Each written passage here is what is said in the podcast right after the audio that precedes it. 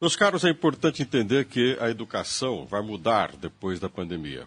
Por exigência da segurança, de você ter o distanciamento social, higienização dos ambientes, conscientização para evitar a contaminação, e acredito também que depois dela muita coisa que envolve hoje ações de prevenção devem permanecer.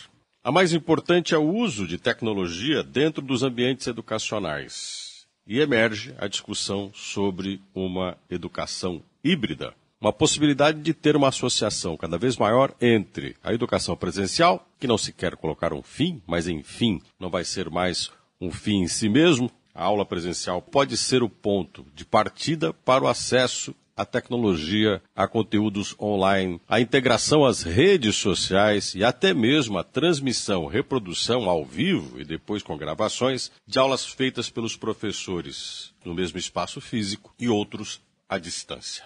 A ideia não é nova. Existe hoje a discussão de um sistema de ensino híbrido chamado HighFlex, ou chamado de híbrido flexível. Começou em 2005 essa discussão na Universidade de São Francisco, nos Estados Unidos. E quando começou, tinha alguns obstáculos, alguns problemas, que no Brasil acredito ser hoje os principais problemas para uma educação que envolva tecnologia. O primeiro deles é a dificuldade de suporte institucional. As instituições educacionais estão preparadas para esse tipo de ensino presencial e à distância, ao mesmo tempo se complementando e convergindo, usando tecnologias e plataformas? Também temos pouca experiência dos professores acostumados a serem formados para a educação presencial ou tradicional, terão condições, e mesmo os gestores educacionais e o grupo administrativo, de implantar essa forma de educação?